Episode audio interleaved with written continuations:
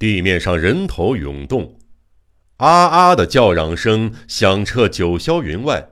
两个人从屋顶上朝下滚落，如果是径直坠落，掉到地上将会脑浆迸裂，必死无疑。然而，这栋建筑的屋顶下边还有一个屋檐，不仅装饰漂亮，结构复杂，而且非常的宽敞平坦。扭作一团的两个人滚落到这个屋檐上后，不再滚动了。真是不幸中的万幸，总算保住命了。可是他俩一时怎么也爬不起来，相互你看看我，我看看你，就是使不出力气站起来，只好直愣愣地坐着。围观的人群觉得他们俩中间也许会有一个倒栽葱似的掉落下来，个个是心急如焚，不停地叫喊。正在这个时候，警官和工作人员慌慌张张地抬着梯子走过来。把梯子架在屋檐上，两三个建筑工人争着抢着往上爬。不知什么原因，年轻的建筑工人坐在那里，呼哧呼哧地喘着粗气，耷拉着脑袋。一个中年模样的建筑工人朝他大声骂道：“混蛋，你这个蠢货！”怎么了？年轻建筑工人不解地问。中年建筑工人用手指捣了一下他的背部，说。你好糊涂啊！他不是歹徒啊，是明智大侦探。怎么，你现在才明白呀？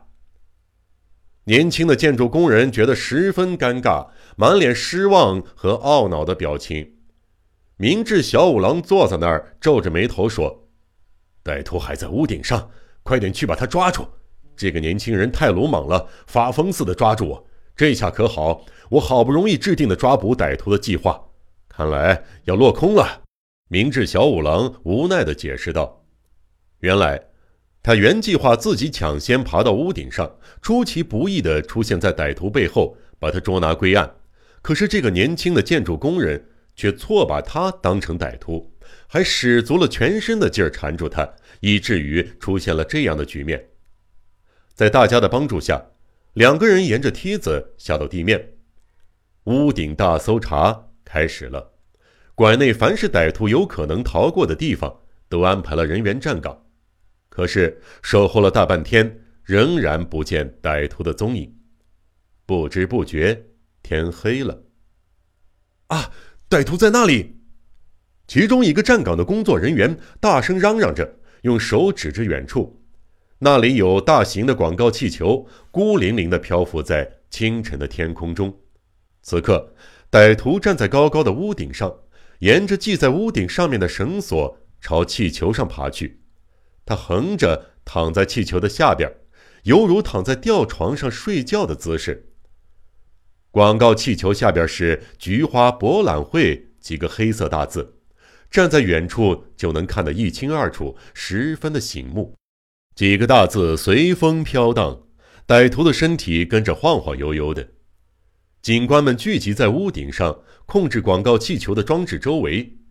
装置形状像个大卡车，控制着气球的升降。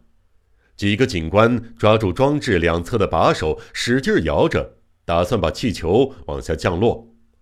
一米、两米、三米，气球逐渐下降。国际馆周围是黑压压的人群。大气球每剧烈晃动一次，大家便大声喊叫：“活该！”看着看着，绳索越来越短。再过了一会儿，歹徒将结束逍遥法外的生涯了。可想而知，歹徒此刻已经是万念俱灰，身体似乎没有动弹。也许他觉得累得不想动了，或许已经睡着了。不，这家伙没睡，而是和警官一样，他在工作着。为了避免人们发现他的阴谋，用背部遮挡着人们的视线。而且手的动作幅度小，不露丝毫破绽。气球越往下降，越是显得庞大。很快，气球底端距离人们的头顶越来越近，终于碰着了圆顶的国际馆屋顶。瞧，那家伙在干什么？这时，一个眼尖的警官发现了歹徒的小动作，大声嚷嚷着：“他在不停地晃动右手，哎，还有光呢！”是匕首，那家伙在不停的割绳索啊！糟了，快朝下降，赶在绳索被割断之前，把气球降到地面上。警察们一边抬头望着歹徒，一面吼道：“操纵升降机的几个警官加快了手摇的速度。气球碰上屋顶后，不停地晃来晃去。就在这个瞬间，绳索被咔嚓割断了，气球霎时忽左忽右，剧烈地晃动起来。猛然间，像脱了缰绳的野马般朝天空升腾而去。哎呀！人们惊叫起来。气球越升越快，逐渐变小，消失在云层里面。歹徒随气球从空中逃走的消息被各大报纸、电台和电视台竞相报道，顿时轰动了整个日本列岛。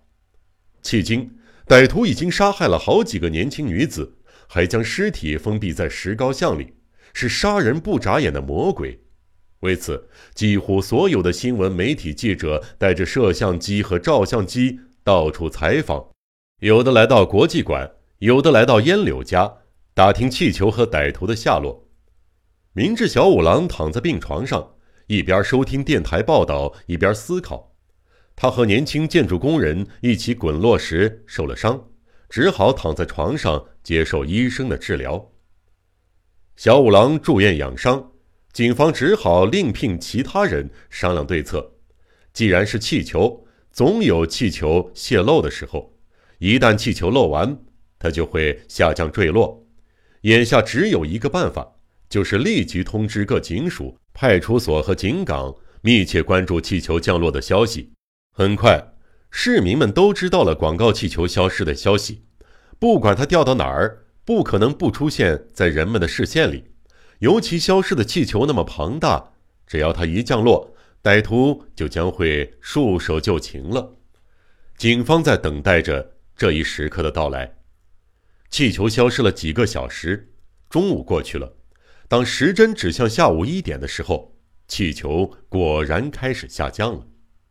瞧，气球穿过云层，出现在人们看得见的视线范围中。这里是于田川下游的青州桥上空，这个气球在迅速地朝着地面接近，天空中刮着北风，站在地面上看热闹的人越聚越多，异口同声的大声嚷嚷了起来。气球横向漂浮着，经过涌县桥，朝品川湾的浅海飘去。这时候，警官们早已按耐不住了。立即登上水上警署的快艇追赶，被北风推着朝南飘动的气球，犹如飞出枪膛的子弹。无论快艇怎么加速，距离还是越拉越大。快艇上站着中村警长，这个随气球飞行的家伙，会不会又变成了偶人？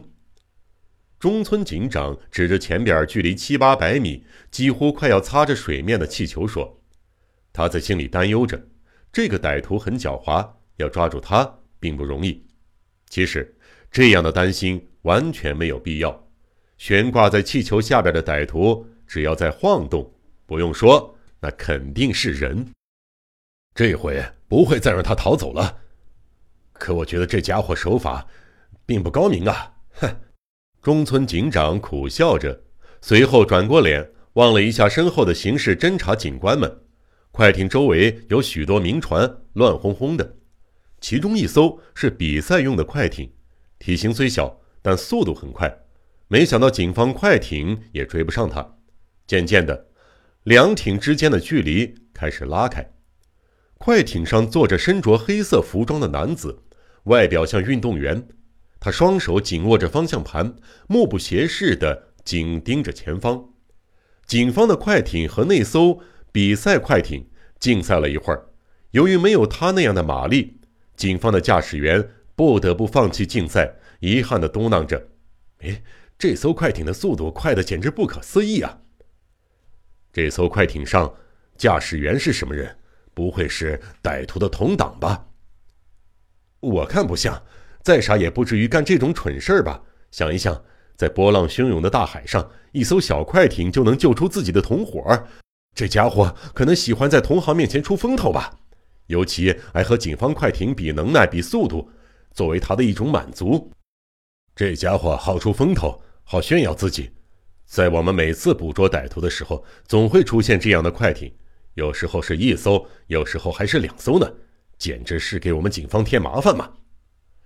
水上警署的老警察若无其事地说着，在他看来，这是司空见惯的现象。就在他说话的过程中，和歹徒一起擦着水面的气球终于失去了飞行的力量。在越过第一炮台时，气球瘪的到处都是凹陷，犹如浮在水面上的大章鱼尸体。随即，歹徒也落入水中不见了。可转眼之间，歹徒的脑袋浮出水面，手紧紧地抓住气球的一角。气球在海里随波逐流，时而被浪涛揉作一团，时而被浪涛举起来，时而又向前推着。哗啦，气球被浪涛覆盖了。这个时候，歹徒的手没有抓着气球，被呼的朝前冲到了两米远的地方。他苦苦挣扎，不停地吐着灌入嘴里的海水，好不容易抓住了气球。这样的动作不停地反复着，渐渐的，他的手脚不灵活了，显得是精疲力尽。歹徒在和波涛搏斗的时候，不时地回头张望渐渐接近了警方快艇。这时，只见他使出全身的劲儿朝气球上爬，终于爬上了气球，并且站了起来。此刻，在警方快艇两三百米前面行驶的那艘比赛快艇，正朝着站在气球上的歹徒快速的驶去，方向是不偏不倚。喂，在加速！中村警长焦急起来，一种难以形容的担忧在脑海里掠过。奇怪，这家伙也许是歹徒的同伙呢。他紧盯着那艘快艇，思索着。终于。比赛快艇接近了气球。起初，由于浪涛的原因，比赛快艇无法按自己想的接近气球。在短短的几秒钟时间里，快艇像树叶一样在原地打转。就在他设法靠近气球的过程中，比赛快艇的前端终于碰上了气球。刹那间，歹徒嗖的跳上了快艇。糟了，快追！